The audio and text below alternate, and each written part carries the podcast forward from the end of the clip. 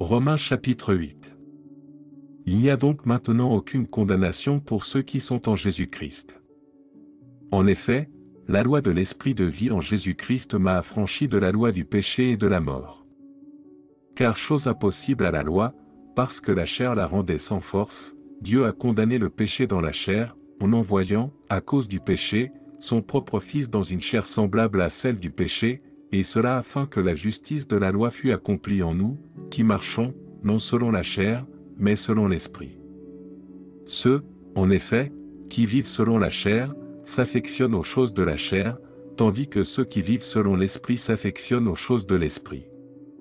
Et l'affection de la chair, c'est la mort, tandis que l'affection de l'Esprit, c'est la vie et la paix, car l'affection de la chair est inimitié contre Dieu, parce qu'elle ne se soumet pas à la loi de Dieu, et qu'elle ne le peut même pas or ceux qui vivent selon la chair ne sauraient plaire à Dieu.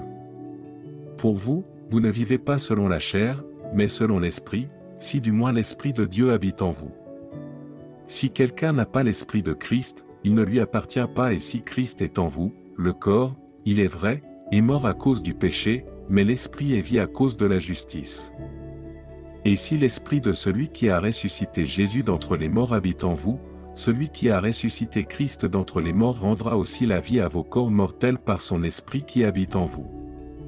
Ainsi donc, frères, nous ne sommes point redevables à la chair, pour vivre selon la chair.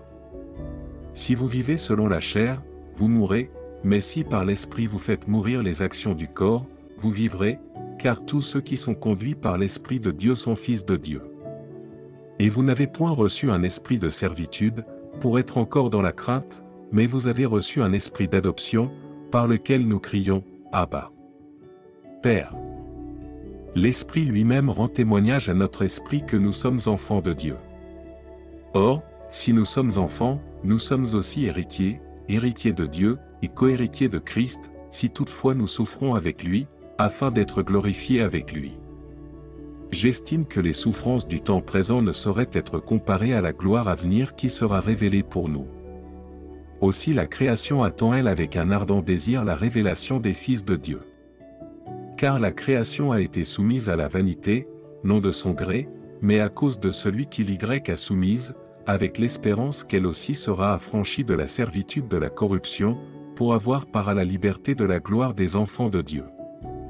Or, nous savons que, jusqu'à ce jour, la création tout entière soupire et souffre les douleurs de l'enfantement.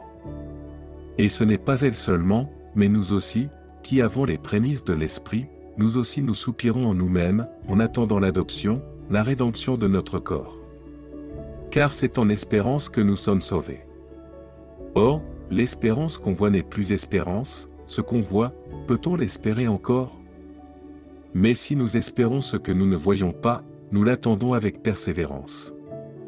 De même aussi l'Esprit nous aide dans notre faiblesse, car nous ne savons pas ce qu'il nous convient de demander dans nos prières mais l'Esprit lui-même intercède par des soupirs inexprimables, et celui qui sonde les cœurs connaît quelle est la pensée de l'Esprit, parce que c'est selon Dieu qu'il intercède en faveur des saints. Nous savons, du reste, que toute chose concourt au bien de ceux qui aiment Dieu, de ceux qui sont appelés selon son dessein.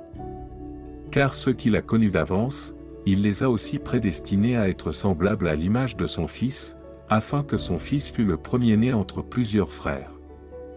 Et ceux qu'il a prédestinés, il les a aussi appelés, et ceux qu'il a appelés, il les a aussi justifiés, et ceux qu'il a justifiés, il les a aussi glorifiés. Que dirons-nous donc à l'égard de ces choses? Si Dieu est pour nous, qui sera contre nous? Lui, qui n'a point épargné son propre Fils, mais qui l'a livré pour nous tous, comment ne nous donnera-t-il pas aussi toutes choses avec lui? Qui accusera les élus de Dieu? C'est Dieu qui justifie. Qui les condamnera? Christ est mort, bien plus, il est ressuscité, il est à la droite de Dieu, et il intercède pour nous. Qui nous séparera de l'amour de Christ? Sera-ce la tribulation, ou l'angoisse, ou la persécution, ou la faim, ou la nudité, ou le péril, ou l'épée? Selon qu'il est écrit, c'est à cause de toi qu'on nous met à mort tout le jour, qu'on nous regarde comme des brebis destinées à la boucherie. Mais dans toutes ces choses nous sommes plus que vainqueurs par celui qui nous a aimés.